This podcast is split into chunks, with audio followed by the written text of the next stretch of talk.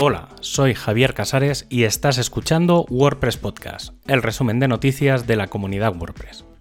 En este programa encontrarás la información del 15 al 21 de agosto de 2022. Una nueva versión de la página principal de WordPress y de descarga está entre nosotros. La nueva página se focaliza en los beneficios del uso de WordPress y amplía el foco en la comunidad la página de descarga ha centrado su atención en el botón de descarga y en el enlace a la sección de hosting. Esta página solo está disponible en la versión estadounidense del sitio, ya que como siguiente paso se ha de pasar a la plataforma de traducción para que se puedan traducir las cadenas de texto de forma fácil. El editor de WordPress sigue avanzando y con el objetivo a corto plazo del lanzamiento de WordPress 6.1 hace que Gutenberg 13.9 haya centrado sus esfuerzos en crear una versión más focalizada al mantenimiento, a la corrección de errores y a la estabilidad que no en añadir funcionalidad. Es por esto que esta versión no tiene ninguna funcionalidad destacada, sino que el foco está en correcciones del motor e interfaz de usuario el equipo de Core ha lanzado una nueva clase para facilitar la gestión del contenido HTML de los contenidos.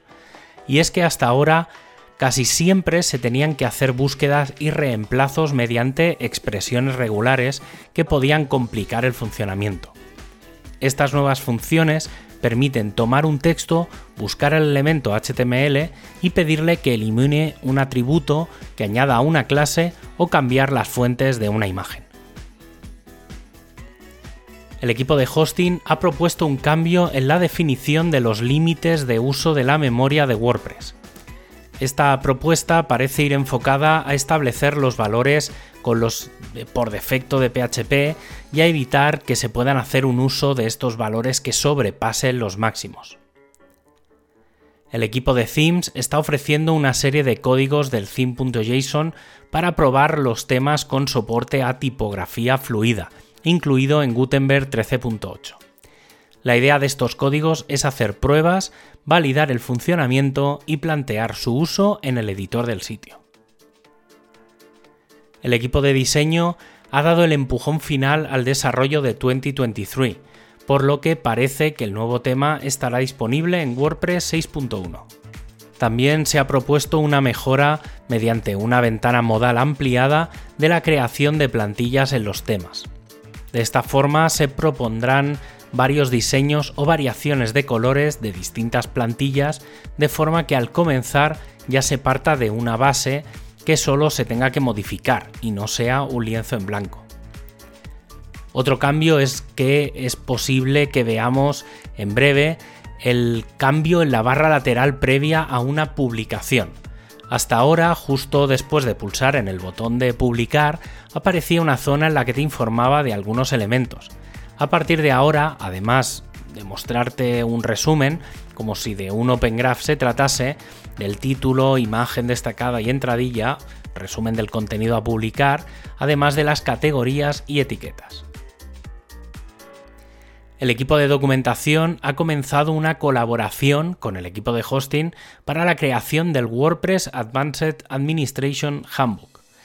Este nuevo manual plantea recoger toda la parte técnica más avanzada que hay en las páginas de soporte a los usuarios finales, además de la parte técnica más de sistemas de los manuales de desarrollo y separarlos en un nuevo manual más focalizado a temas técnicos avanzados un ejemplo podría ser el de la configuración del Nginx o de los parámetros distintos del wp-config.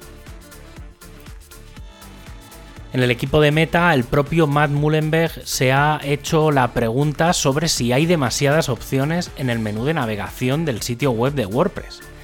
Además de que hay partes con una doble navegación, se plantea si tiene sentido la reducción de los elementos en menús desplegables y busca la forma de simplificarlo.